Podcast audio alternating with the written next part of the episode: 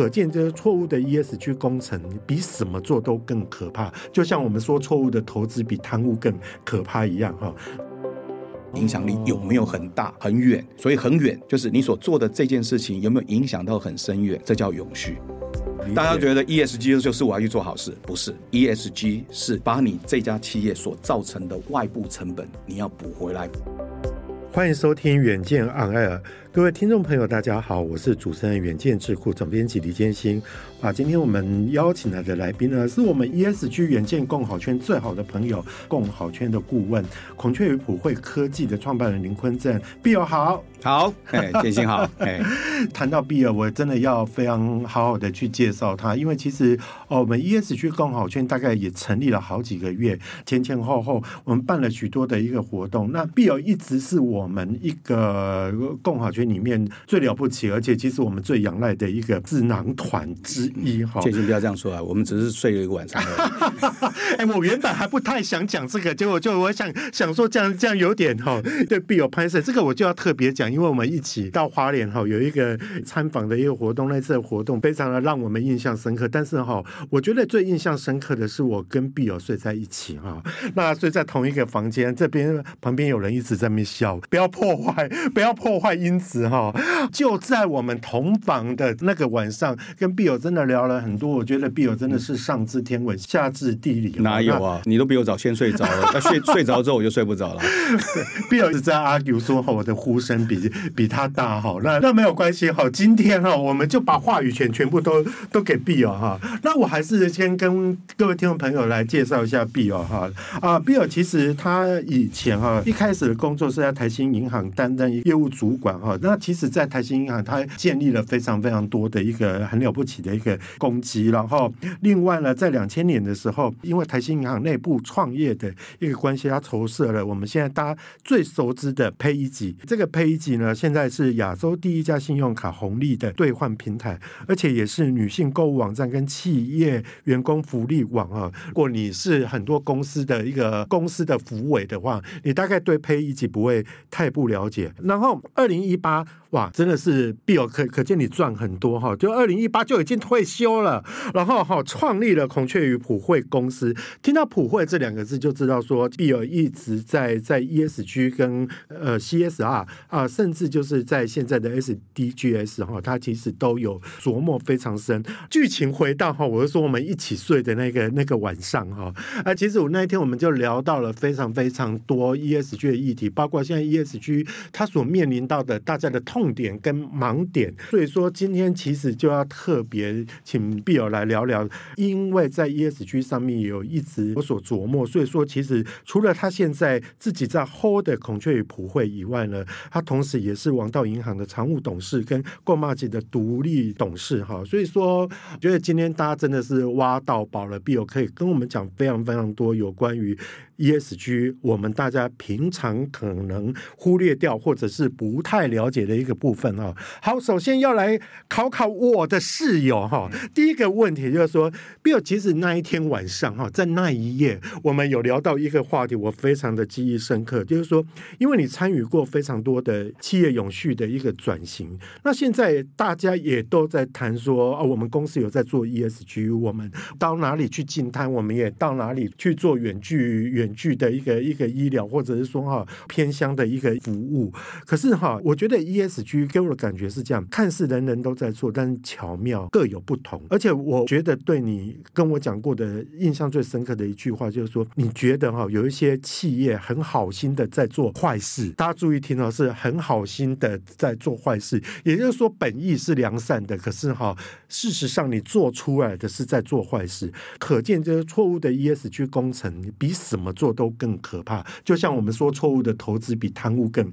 可怕一样哈。那你认为哈，现在时下的企业在做 ESG 最大的盲点会是在哪？哦，我为了要做 ESG 而做 ESG，总觉得把公司说我是 ESG 的公司，好像就好像他对社会责任或者对员工或者是对地球环境有更多的保障。但是好，你是一个 ESG 公司，但是你做了什么事情？这是第一个问题。那你做的这些事情，对这个地球或对你想帮助人有没有实质正面的改变？那这改变是否是正面？正多少？其实过去做公益大概包括很多企业，大概很在乎就是那媒体报道有多少的报道，然后或者是自诶现在包括自媒体的报道或媒体的形象。那像很多所谓的社会团体，扶轮社啦、狮子会啦这些，那在乎的就是一条布条一定要拉出来，然后大家一起拍照片，或者是把被帮助人要帮请他坐在 C 位拍张照片就结束。天哪，还有好有即视感哦！我觉得我好像见证很多这种画面呢。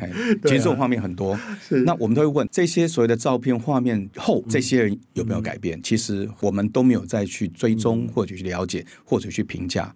那我孔雀鱼叫做普惠啊，很多人说孔雀鱼惠普，以为是惠普惠普企业 关系企业。是是是，我说。孔雀鱼，因为我们常常在偏乡走，然后跟很多人互动，我们常常在它的水缸里，然后或者是池塘里面看到孔雀鱼，所以我们的名字的来源在这里。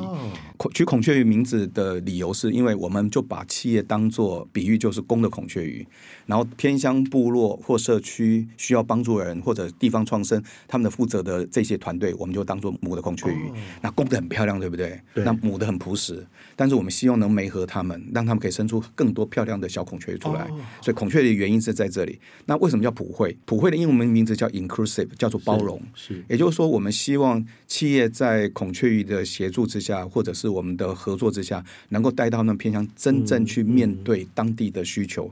而且所做的事情是，第一个，我们要设定好目标，就是跟做生意一样。嗯、很多做公益，基本上最后的条件就是我媒体报道多少次，嗯、然后我声量有多少，嗯、多少按点赞，嗯、那以及。布条、照片拍了没有？或者一张大支票要要秀出来，这些都可以做。但是后面那部分有没有产生改变？我如何去衡量它的改变？那这个改变我今年做了，如果假设这计划延续到第二年，你会不会做调整？嗯，我们很多企业做每年，像我们去年年底的时候都会做今年的预算。嗯，今年预算都是 based on 在我们去年的目标有没有达成，嗯，我们资源应用有没有做得更好？当然，我们讲今年会重新再设定新的目标，一定是做调整。但我们做公益往往变活动，所以我都常问很多企业：哎，你们的公益怎么样啊？我们公益活动做得非常好。我说，当他讲活动的时候。那就是 one time，哦，one shot，或者是一次 campaign 做完，没有在想做未来。他有没有想影响力？其实他在乎是那个活动精不精彩，他不会在乎影响力有没有很大很远。所以很远就是你所做的这件事情有没有影响到很深远，这叫永续。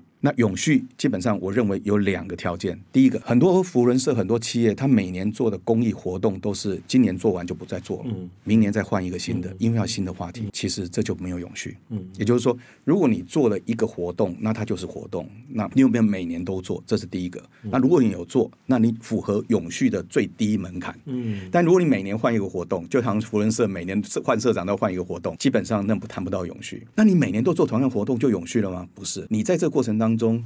活动，那就是因为我们在做所谓的呃，在平阳的时候，你这活动就是每年那一天吗？那那一天，请问下，当天你访问那些所谓参与活动的人都，我好感动哦，我觉得这个活动太有意义。经过一个礼拜之后，好像有点感动。一个月之后，啊，你说什么？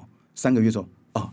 好像有参加过。其实你必须把你的这计划用你的资源分配，你要长期的整个深入，嗯、那应该把你的企业的人力跟资源跟当地社区多多一些互动，嗯嗯、就像做生意一样，你要有互动，跟你 partner 之间互动，才知道对方需求，你提供什么服务，你啊这个服务有没有符合条件、嗯、目标？没有不符合，我怎么调整？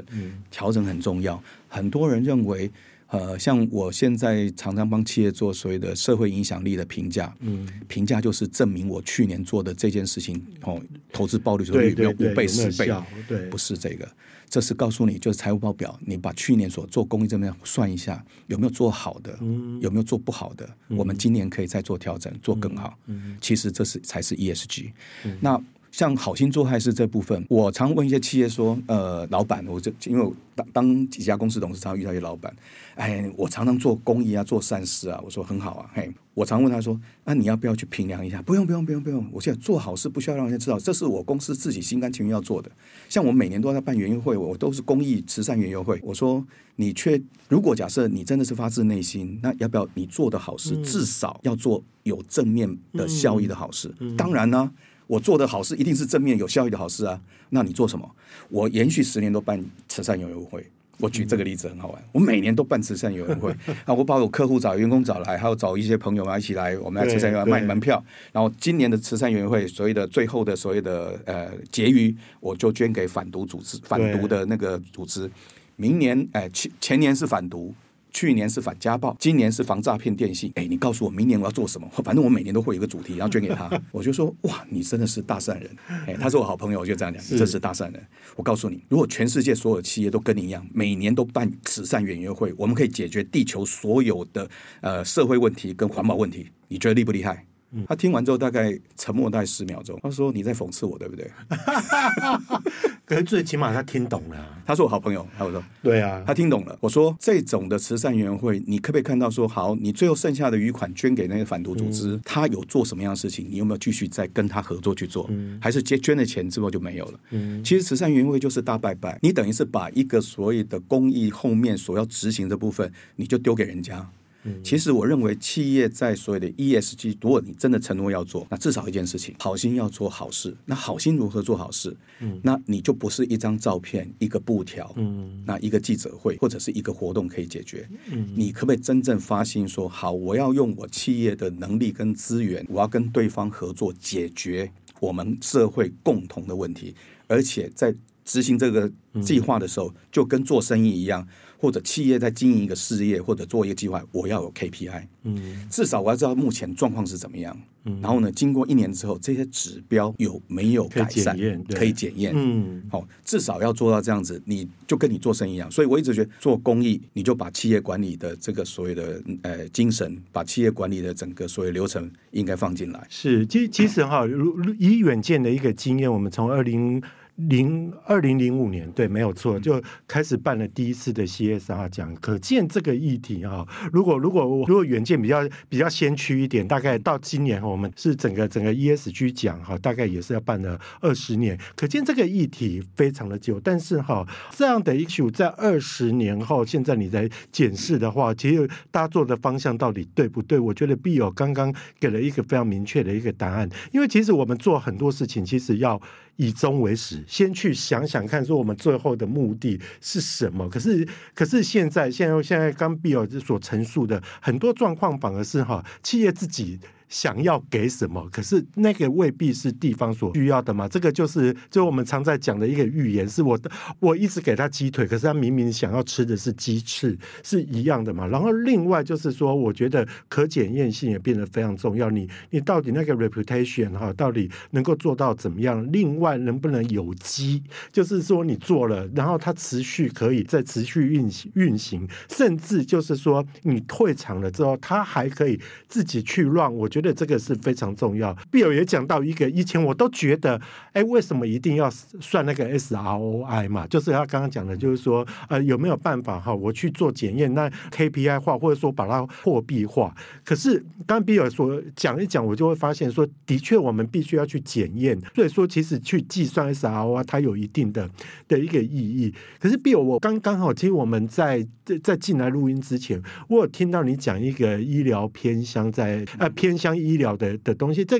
听起来很善举啊，而且它其实是真的有发挥正面力量。它这个又比我们说去办园游会要来得更 inside 更深层。难道这个事情这样也做错了吗？你觉得？你觉得这个有没有什么可以可以值得来检讨的？好，坚信，这是我的故事啊。应该说我们在呃落实或者实践公益计划的时候，我们也才才检核自己嘛。嗯、所以将讲的那是偏向义诊。嗯，讲偏向义诊之前，我先从 SROI 的角度，叫 Social Return on Investment。是，举一个简单的例子，捐书到偏乡是不是正面的？嗯、那我都会问一件事：你捐书到偏乡目的是哦，我希望当地的小孩子呢多看点书。对，啊，看点书之后呢，呃，对阅读能力的增长，然后对什么知识的增长。好，那如果你捐送到偏向的书，那些书没人看呢？那那那那就是那是偏向小朋友的问题。嗯，为什么你们不看呢？嘿，所以我们常常就是东西做到就好了，但是没有考虑它后面的影响力。是，其实如果你从这角度去想，你就会想改善，不是送书到偏乡，嗯、我如何让偏向小孩子喜欢阅读？嗯，最后我来衡量他们的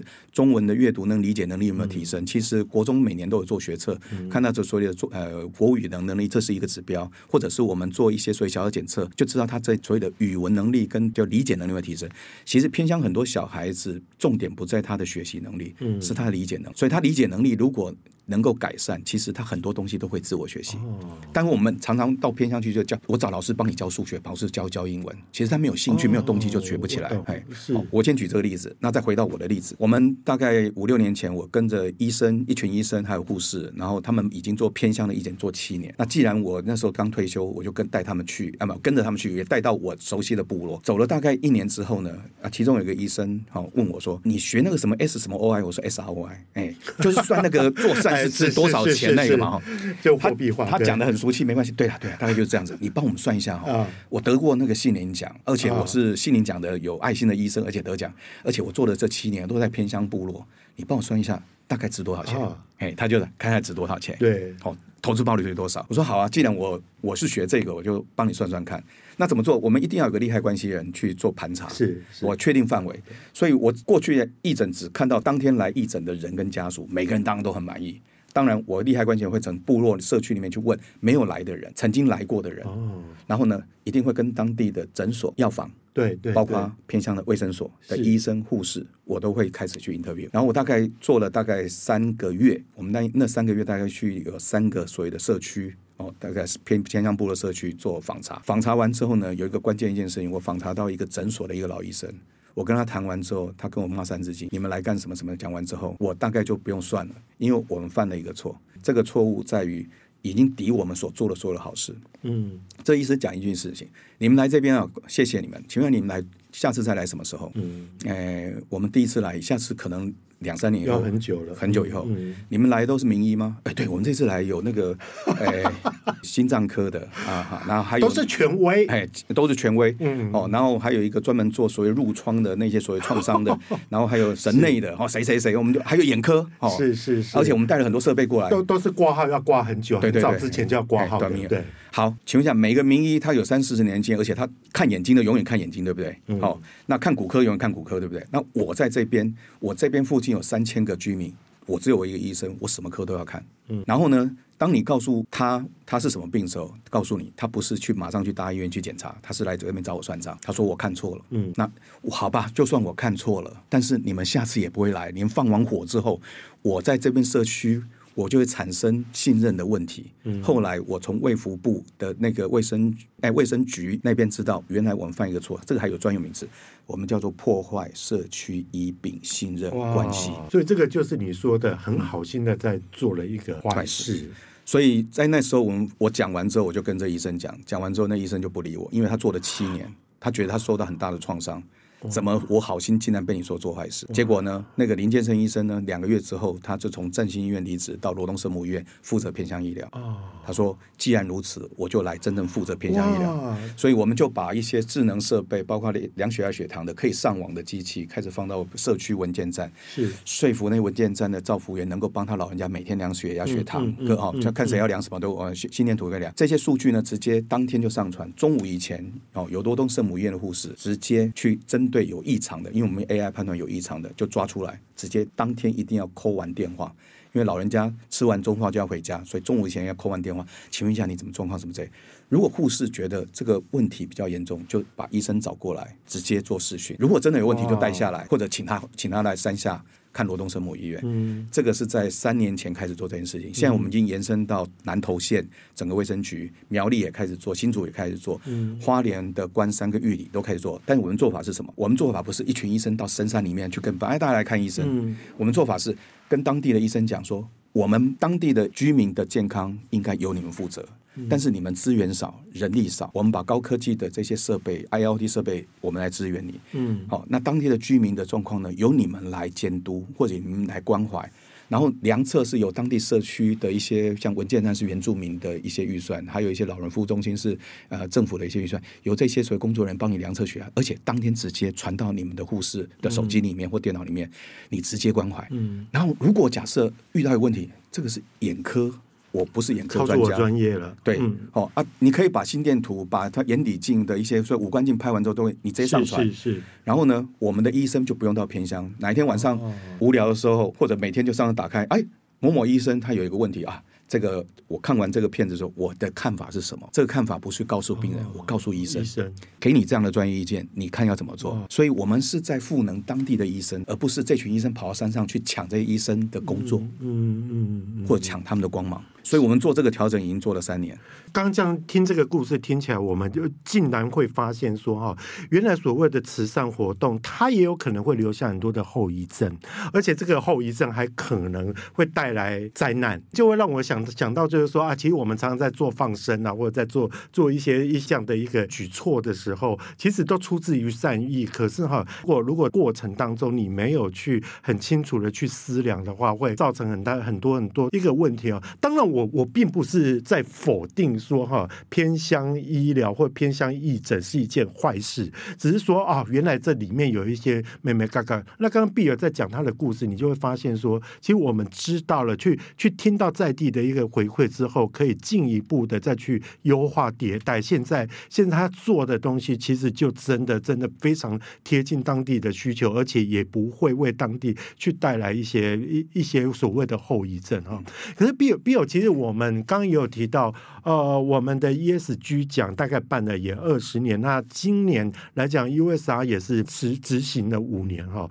这几年我其实比较常有在看一些文件，就是参与到书审的这个这个部分，我就有一个感触，我就会发现说，其实大家的主题。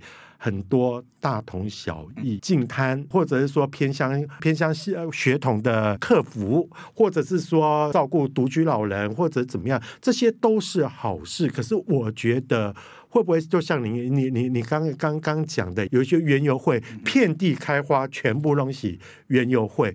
所以说我其实蛮想要问你哈，你觉得企业如果他要去执行他的 ESG 工程的时候，是不是选择主题变得非常非常的重要？而且这个主题你大概要合乎哪一些条件才是叫做比较正确，而且也比较是有效跟发挥比较大的 reputation 的一个主题呢？我一直觉得像。我女儿在考大学、考研究所的时候，考大学的时候，他们比如在选学校的时候，我也不知道未来哪一个产业比较好。我只跟我女儿讲，嗯，你觉得你最有兴趣的，你就觉得这个书读起来像在玩一样的，这个戏就是你适合，你不用管未来前途。好，那好爸爸，这个代表意思是说。其实地球或者社会，全世界社会环境是多元的，企业的产业也是多元的，每个人有不同的专长。我们要求不同的专长的所有的企业去做一样的公益活动，好了，其实救不了地球。那如何去做才能救了地球？一，全地球上面企业经营，每一个企业的营运都会伤到地球的 E 跟 S。嗯，好，多多少少有负面的，嗯、我们叫做社会成本或者外溢成本。嗯、你自己这个企业成立外溢成本，就你做工厂一定有它碳排。那你做比如说量饭店，你可能会。影响一些小商旁旁边的小商户，基本上会倒闭，这些都可能产生或者产生所谓贫富差距都会发生。嗯，那你应该衡量一件事情，ESG 基本上它不是鼓励你要做善事哦，ESG 是逼你把你造的孽补回来。理解理解理解。大家觉得 ESG 就是我要去做好事，不是，ESG 是把你这家企业所造成的外部成本你要补回来，补回来大家就没事了。这外部成本跟内部内部化。补回来就可以，这是最基本的要求。我后面再谈 SDGs 啊，这个基本上就是一个处罚机制，先把你算出来，碳排就是先算嘛，算出你这个企业做这些东西有多少碳盘查，盘查你有多少碳，那你把它补回来，怎么补？两种方法。第一种方法就是你要改善你的制程，让你的碳排减少啊，不可能减到最低嘛，至少你功能呼吸也要碳排碳嘛。哦、那你去碳中和，去帮别人减碳嘛。功能呼吸也是有排碳，对不对？哦，对，没错。那好 是、啊、至少这个东西你自己补回来啊，补回来没事，基本上只是这样。他是逼你至少门前雪没事。嗯、那如果是这个角度，S 也是同样的概念。嗯、哦，没事。那为什么大家会逼企业来做这件事情？而且很现实的，你会很多大企业就讲，为什么上市公司要被你逼？为什么都是逼大公司要做这件事，小公司都没事？嗯嗯、在早早期做 ESG 的时候。我说，因为地球的环境的状况的恶化，大家基本上已经不能等。二零三零年本来二零一五年联合说联合国说二零三零要碳排要减半，现在还在继续往上成长。二零三零年都要减半，以现在所有的企业、所有国家所做的事，要叫 double 才有办法做到。现在不可能。那为什么二零三零要减半？是因为不能超过一点五度 C。其实去年已经有两三天已经超过一点五度 C。那很多人讲说，我们做 ESG 为了子孙，我说不是啊。ESG 是为了孙子，孙子，嘿，你的孙子说已经很近了，很近了，哦、不是为子孙，是为孙子，所以。这个义务就在全世界所有大企业，你要自己造的孽，你的外部成本要内部化，而且目前都开始计算你外部成本是多少，内部化就 OK 了。这是 ESG。嗯那我很多朋友，企业老板朋友说，有啊，我听你的想讲法，我三年前就开始做 ESG 了，就做到突然之间，去年前年年底就告诉我什么叫 SDGs。嗯，SDGs 哦，叫做永续什么目标？对，天哪，那像彩虹一样贴纸，随便贴纸就贴一大堆。我已经把我有趣报告书全部贴各种颜色贴上去，那这就 SDGs 吧？啊，你们 ESG 还没做完，你就要做做 SDGs。我说 SDGs 跟 ESG 不一样，ESG 是叫你造的孽你要补回来，对，SDGs 是告诉你未来全球的环境、社会环境的变化，你的企业。将会在二零三零年遇到什么样的危机？二零五零年这中间会遇到什么样的挑战？你如何让你企业变成有韧性？哦，就叫 resilience。是。那如果要做这件事情，你就要开始谈永续的概念。至少我给你十七项哦，台湾有十十八项哦，飞鹤家园是第十八项。对对对。好，那这十七项其实。联合国有联合标准，然后呢，其实各国家有各国家标准，嗯嗯、甚至各县市政府有自己的标准。嗯、重要要做的事情，其实如果我们是在台湾的企业，你看你的利害关系，你是以县市为主，或以台湾为主，或者以你的所谓的主要市场为主，你考虑一下，你说未来的至少在二零三零年，你有哪一些事情可能会伤害到你？气候可能会伤害到你。嗯、举例，像我们银行，嗯、我们就要看大台北市。有一些地方可能一点五度 C 以上，可能那边就会淹水。那我有多少房贷在那边？我有多少工厂贷款在那边？哎、欸，我要算一下，这个叫做极端气候的所谓的揭露，叫 TCFD。我要去揭露说，我要告诉所有的投资大众，如果假设气温未来上升，哦，未来气候变化，我这家公司有什么风险？我怎么去防止这些风险？或者是 hedge，就是。去去去 hedge 这个风险，我至少要告诉我的投资者或者社会大众这件事情。那讲完之后，其实 TCFD 还有更积极的是，如果我认为我自己可以 hedge 这个风险，而且我有学习到某些专业技术的时候，我可不可以帮助其他企业来做这些？我可以赚钱。嗯，那这是 SDGs 的正面意义。正面意义就是说，ESG 是还债，是。而且大企业先做，大企业在做的时候呢，接下来就要求大企业下面的供应链哦，全部你都要做，因为大家都算你的账，所以 ESG 基本上是负面，是强制的，是逼迫的，是处罚的。嗯，好，所以这部分这样，但是 SDGs 是告诉你，你不只能只做到这个。你做到这个没有办法让你公司在二零三零年你可以面对这么多风险跟挑战。举个例子，目前旧金山的所有的零元购，最后要变成所谓的 zombie 啊？请问一下，在五年前我们知道这种事，我们只知道有一些游民嘛？啊，现在呢，是那个旧金山那边的所谓的办公大楼店面，基本上租金跌百分之五十，房地产跌百分之三十。嗯，请问一下，对我们有没有影响？企业家有没有影响？非常有影响。五年前你应该在想这件事情。对啊，但是大家都不想。那影响就进来。那如果假设气温在二零三零年真的高过一点五度 C，甚至两度 C，那我就告诉你，影响就是你的孙子。哦，那你要不要做嘛？那要做，那接下来 SDGs 就基本上就是鼓励每个企业用你的专长，或者是你的专长如何转型到未来，你可以。处理未来的问题，先解决自己身的公司会面对的问题。学习这专长之后呢，接下来你可以因为协助别人来解决地球地球问题。嗯，所以我常常跟很多企业老板讲说，你要不要想想看，现在 ESG 你做的还不错，那叫做还债。嗯，好啊，你债已经还了哈，所以基本上没有太迫切的压力。那要不要想想，你要不要做 ESG 以后的生意？嗯，什么生意？因为有很多人没有像你一样做到。嗯，你有没有哪一些能力、技术？或者是你的你的所有的网络关系，你可以协助别的企业去做的啊，输出你可以赚他的钱，而且赚他的钱，你有个对地球、对社会环境又有改善，嗯，那你就变成一个永续企业，那这叫永续企业转型策略，你要开始想了。听 Bill 真的是胜胜读万年书哈，真的是因为因为我我们自己常常在写新闻的时候碰到 ESG 跟 SDGs，我本来以为一个是 for 企业，一个是 for 政府部门的，我以前我的旧的认知这样，原来是一个是比较哦好，我我姑且这样 define，就一个是是消极面的，一个是比较积极积极面的。那我觉得回归到刚刚刚刚呃 Bill 所讲的，其实我每次在看非常多的案子，就像我这次个人我要看看上上百个案子哈，我觉得就是有一个问题，就是很多企业做的东西的主题的选择，我会觉得要么就是那个距离非常的遥远，空间的距离，或者是说实质的距离，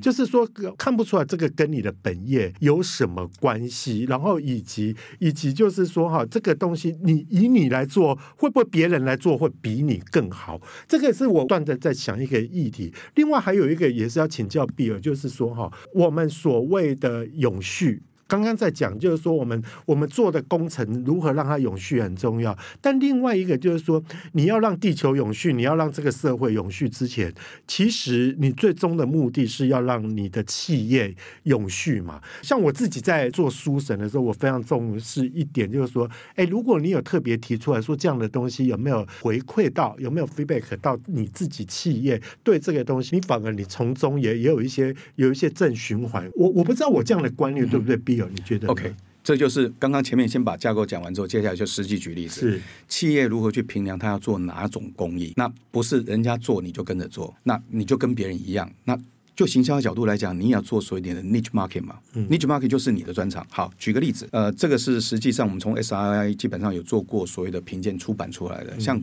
国泰人寿，好，国泰人寿他就做一件事情，他做一个 APP，这 APP 很简单，只要它的保护。拿着这 A P P 计步器，只要他走路走超过多少次，对，他的保费就可以减免。是好，其实从某个角度来说，这是对他自己保护的一个服务。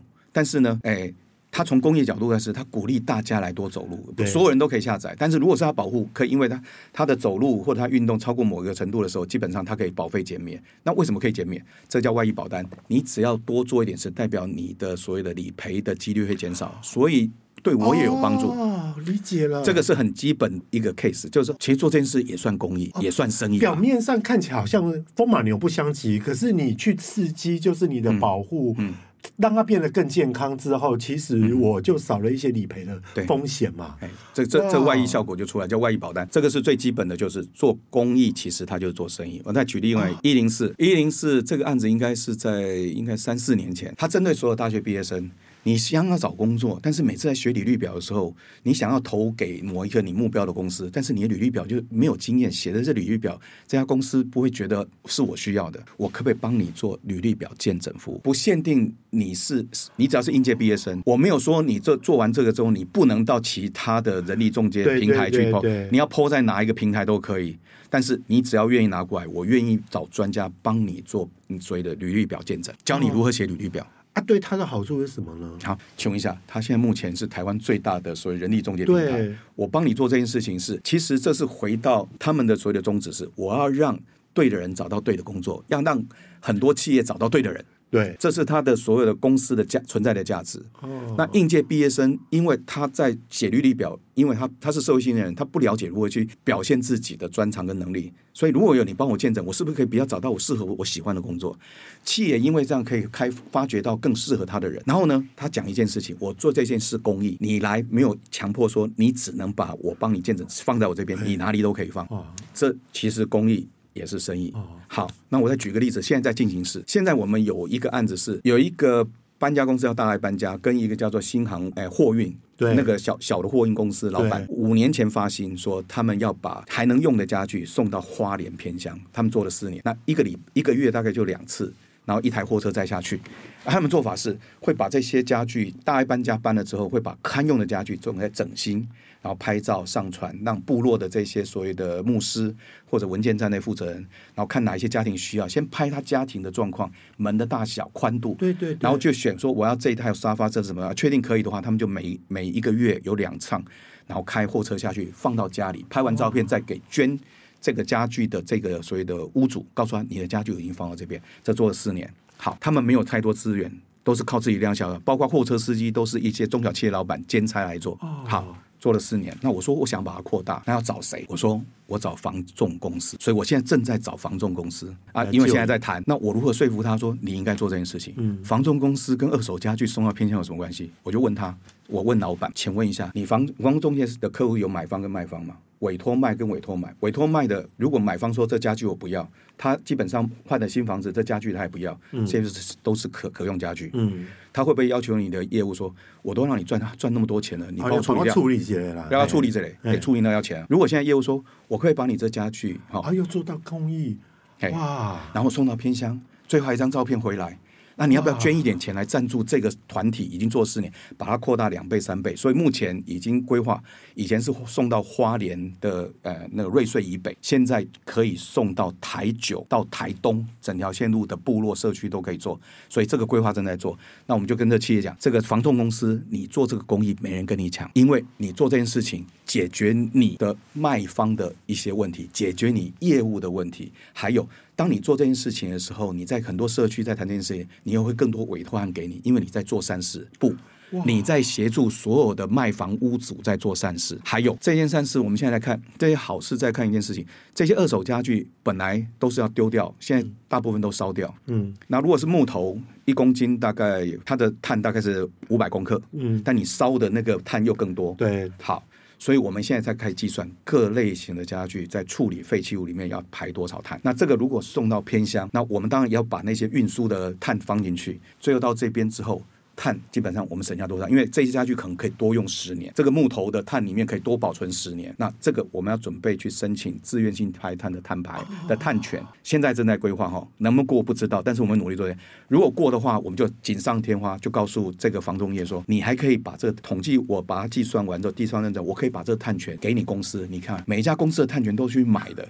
你的碳权是自己过做公益拿回来的，请问一下，你在你的 ESG 哦，在你的公司形象好，今天你是上市公司公司，你的 ESG 排名就不用去整天做文章。你真的做了一件好事，而且实际上都有都有把这些东西送到偏乡，而且帮你客户解决问题，可能还有碳权。请问一下，这种公益对你来讲是不是很合适？哇，我真的听起来，我觉得真的太惊艳了哈！就是从刚 Bill 在在讲到那几个案例，我会觉得说，其实 ESG 它不只是个置业，它很可能还是个事业。好，那所谓的事业，大概就有几个重要的元素，就是说，我们常在讲说，呃，某一个某一个企业，它它变集团化。之后，他开始会有一些转投资，通常我们都会希望说，那个转投资是是跟本业有点链接的，你不要跨业跨的太多，要不然就是说哈，当下所呃社会所需要的，它将来可能会有市场的。听听到 Bill 在举举的那几个例子哈，我们就会发现说，原来做 ESG 它并不一定都是那么的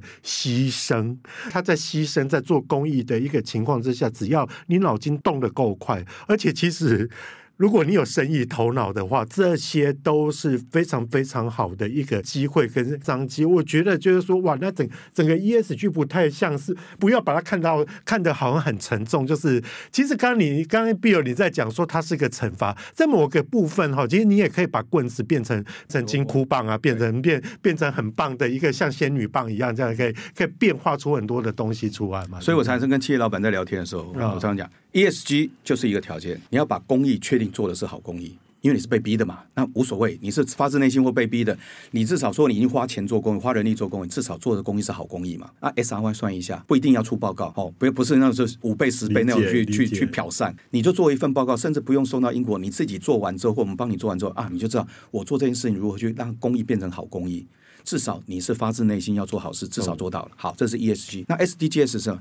把好公益变成好生意。好生意。必有提到一一个比喻，我觉得非常非常值得大家去醒思哈。就是说，以前我们大家觉得说啊，我我我善事默默做之后，这就好了，我不用宣传，所以我不需要去算 SROI。我我做个比喻啦，就像是说，我们都知道说，哎，每天运动或健走或这种这种事情对身体有帮助。可是你三不五时，你也是真的要去体检一下，去看看，就是说你你你有没有因为你过分的健身而使得就是。说你你你的肌肉拉伤了，或者说你膝盖变得不好了。好，你用这样的一个观点来看的话，就会知道，就是说，其实其实做 ESG 也好，或者是 SDGs 也好，就把一个好的一个模式变成一个好的好好公益，变成一个好生意这个部分哈，我觉得非常值得大家来一起来来检验哈。我可不可以再分享一个例子哈？刚刚讲是从自己角度来看，对。那我有一个企业，他说我业，你说好好工要变成好生意嘛？对。那你们帮我想一想，哦，我就开始，你有哪一些重要的大客户？因为供应链嘛，啊，接下来他就开始举例，他有什么样大客户的？哎，其中有一个是消防署，因为消防署全台湾的整个所有的，包括所谓通讯侦测设备，都是他来做的。嗯、我说你的很大的客户有一个大客户是消防署，你提供你的通讯设备给他，那我如果帮你的大客户解决问题，算不算是做生意？嗯，而且你把他拉出来，我们一起做一个公益计划，你他是指导单位，你是主办单位，你觉得怎么样？他说嗯，可以啊。啊，你要做什么？我说去年。